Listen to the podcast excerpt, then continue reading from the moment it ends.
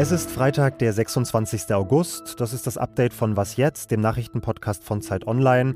Und das hier ist die empörte SPD-Chefin Saskia Esken. Minister Habeck muss ganz klar machen, dass mit der Gasumlage und auch mit steuerlichen Unterstützungen nur Unternehmen geholfen wird, die auch tatsächlich unsere Hilfe brauchen. Die Gasumlage steht seit Tagen ziemlich heftig in der Kritik, nicht nur bei Saskia Esken. Und jetzt will Bundeswirtschaftsminister Robert Habeck tatsächlich nochmal nachsteuern. Wie das aussehen könnte, besprechen wir gleich. Außerdem habe ich ein kleines Update zum 9-Euro-Ticket und eins zum Corona-Medikament Paxlovid mitgebracht. Mein Name ist Janis Karmesin und der Redaktionsschluss war heute um 16 Uhr. Vor eineinhalb Wochen hat Bundeswirtschaftsminister Robert Habeck die Gasumlage vorgestellt. Die Alternative ist nicht keine Umlage. Die Alternative wäre der Zusammenbruch des deutschen Energiemarktes. Deshalb müssen alle Endverbraucher und Endverbraucherinnen ab Oktober 2,4 Cent pro Kilowattstunde mehr für ihr Gas bezahlen. Mit diesem Geld sollen Gasimporteure gestützt werden, die wegen der hohen Einkaufspreise derzeit in Schwierigkeiten geraten. Alle Unternehmen aus der Branche konnten Bedarf an diesem Geld anmelden und zwölf von ihnen haben das auch getan. Blöd nur, darunter sind auch Konzerne, deren Gasgeschäft zwar schwächelt, die aber in anderen Sparten dafür sehr gut dastehen, also Unternehmen, die auch ohne Gasumlage unterm Strich ihre Gewinne einfahren würden. Nach viel Kritik hat Robert Habeck dann gestern gesagt, Wir sehen aber natürlich auch, wie viele Trittbrettfahrer es jetzt gibt. Wir prüfen noch einmal, ob man außer der Anfrage ist es nun wirklich nötig, nicht auch nochmal eine Regelung findet, die es diesen Unternehmen schwerer macht. Und damit Hallo an Tillmann Steffen aus unserem Politikressort. Hallo Janis. Wenn von der Gasumlage jetzt Unternehmen profitieren, zum Teil, die es unter dem Strich eigentlich gar nicht nötig haben, hat dann diese Maßnahme im Endeffekt einfach einen Konstruktionsfehler? Man kann das so sagen. Man hat bei dieser Verordnung äh, einfach vergessen, einen Deckel einzuziehen, äh, würde ich sagen. Jeder, der sagt, ich habe jetzt gerade erhöhte Kosten, weil das Gas teurer geworden ist, was ich kaufen muss, der kann sich aus diesem Topf bedienen. Und das führt eben zu, zu Ungleichheiten und zu Gerechtigkeitsfragen im Moment. Und ich habe mit einem Wirtschaftsethiker gesprochen, der sagt einfach auch ganz klar, es wäre schön, wenn beim Verfassen solcher Verordnungen ähm, die Juristen der Ministerien ab und zu auch mal so ein bisschen die gesellschaftlichen Folgen ähm, solcher, solcher Entscheidungen mit bedenken würden. Das fehlt da offenbar ein bisschen. Robert Habeck sagt jetzt, ja, wir müssen möglicherweise nachsteuern, aber das werde verfassungsrechtlich schwierig wenn das Geld nicht allen Gasunternehmen gleichermaßen offen stehe. Was ist da genau das juristische Problem? Ja, man braucht einfach wirklich einen guten Grund, wenn man Unternehmen ungleich, also nicht gleich behandeln will. Ne? Wenn man sagt, jeder, der im Moment erhöhte Kosten hat durch den Einkauf von Gas, der darf da aus der Gasumlage eben äh, Geld sich holen und erstatten lassen, dann muss man das auch tun. Und dann äh, kann man nicht unterscheiden zwischen äh, Konzernen, die eben wirklich gerade in Schieflage geraten sind und wirklich die Stütze brauchen oder welchen, die damit vielleicht einfach nur die Boni aufbessern oder die, die Ausschüttungen an ihre Aktionäre. Man kann das auch anders regeln, aber ähm, das will das Wirtschaftsministerium jetzt erstmal prüfen. Was könnte denn eine Lösung sein, die eben nur den Unternehmen hilft, die es wirklich brauchen, aber wirklich auch nur denen? Ja, ein, ein, Fachmann, der sich damit befasst, sagte mir heute, man könnte, wie es vorgesehen ist, alle aus diesem Topf bedienen, also sowohl die prosperierenden Unternehmen als auch die Hilfsbedürftigen. Aber diese Unternehmen sollten eben sowas wie einen Preis dafür zahlen müssen, dass sie aus dieser Gasumlage eben Geld bekommen. Und der Preis könnte sein, dass sich der Staat äh, an diesen Unternehmen beteiligt, beziehungsweise die Unternehmen vielleicht so in Form von Anteilsscheinen an den Staat äh, Anteile ausgeben und damit der Staat mit beteiligt werden kann am Erfolg dieser Unternehmen. Also wenn sie dann einfach stabil gut weiter verdienen, hat der Staat auch was davon.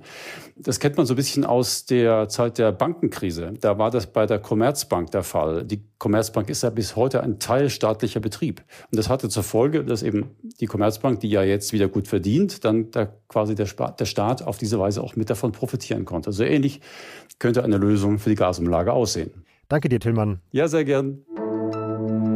Es war eigentlich nur ein Randaspekt auf der Agenda, aber trotzdem stand heute vor der Konferenz der Verkehrsministerinnen und Verkehrsminister der Bundesländer vor allem eine Frage im Raum.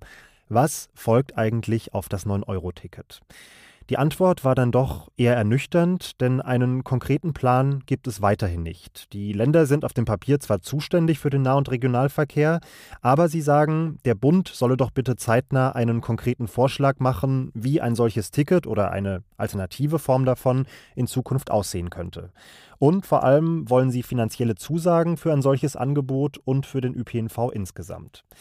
Die Antwort aus Berlin von Bundesverkehrsminister Volker Wissing kam schnell und sie klang dann doch recht angesäuert. Die Bürgerinnen und Bürger erwarten, dass Politik Lösungen präsentiert und nicht äh, Verantwortungen verschiebt. Wissing hat von den Ländern erstmal Strukturreformen gefordert, um Geld im ÖPNV einzusparen, zum Beispiel, wie er sagt, beim Vertrieb von Tickets. Und man kann das heute einfacher gestalten und kann dabei auch Geld einsparen, das man an die Nutzerinnen und Nutzer zurückgeben kann. Und solche Effizienzen können wir nicht einfach ignorieren und sagen, wir lassen alles so, wie es ist und schieben einfach mehr Geld ins System. Immerhin, an anderer Stelle kam aus Berlin dann doch noch ein relativ konkreter konkreter Vorschlag zum 9-Euro-Ticket.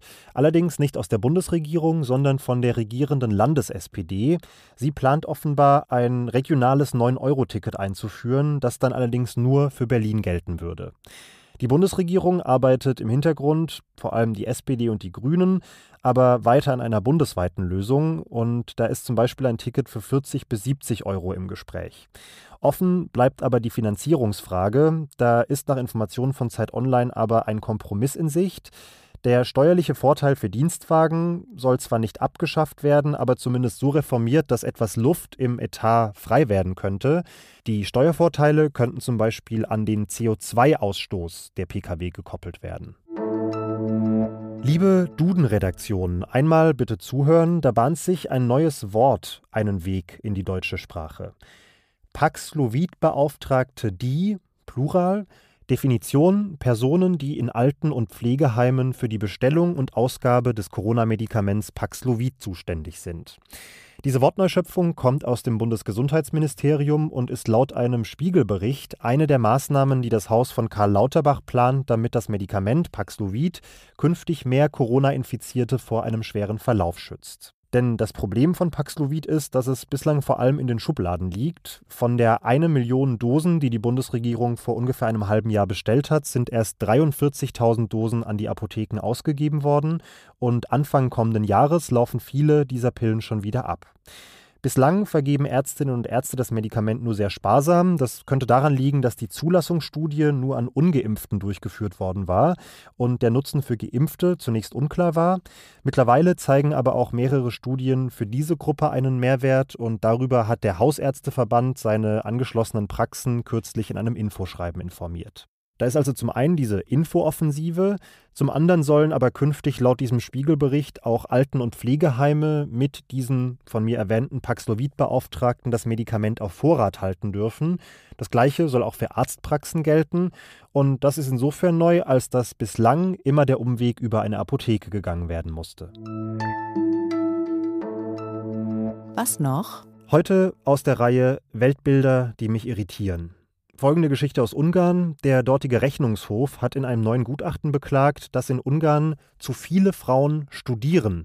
Und davon leitet die Behörde diverse Szenarien für die Zukunft des Landes ab, die in ihrer Argumentation dann doch so wild sind, dass ich sie jetzt mal ganz langsam auseinanderdröseln muss. Also, das ungarische Bildungssystem fördere zu stark, in Anführungsstrichen, weibliche Eigenschaften wie emotionale und soziale Reife. Und das benachteilige junge Männer, die von Natur aus ja alle risikofreudig und unternehmerisch seien.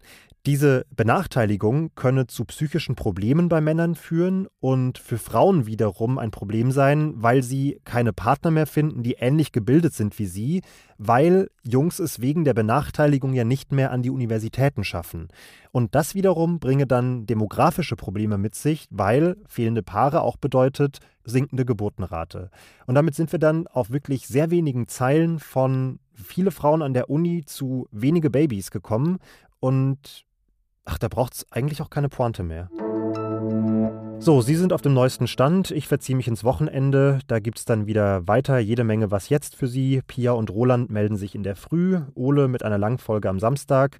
Und Sie melden sich bitte, wenn was ist. Was jetzt ist die Adresse, die Sie wahrscheinlich mittlerweile kennen. Ich bin Janis Karmesin und sage bis bald.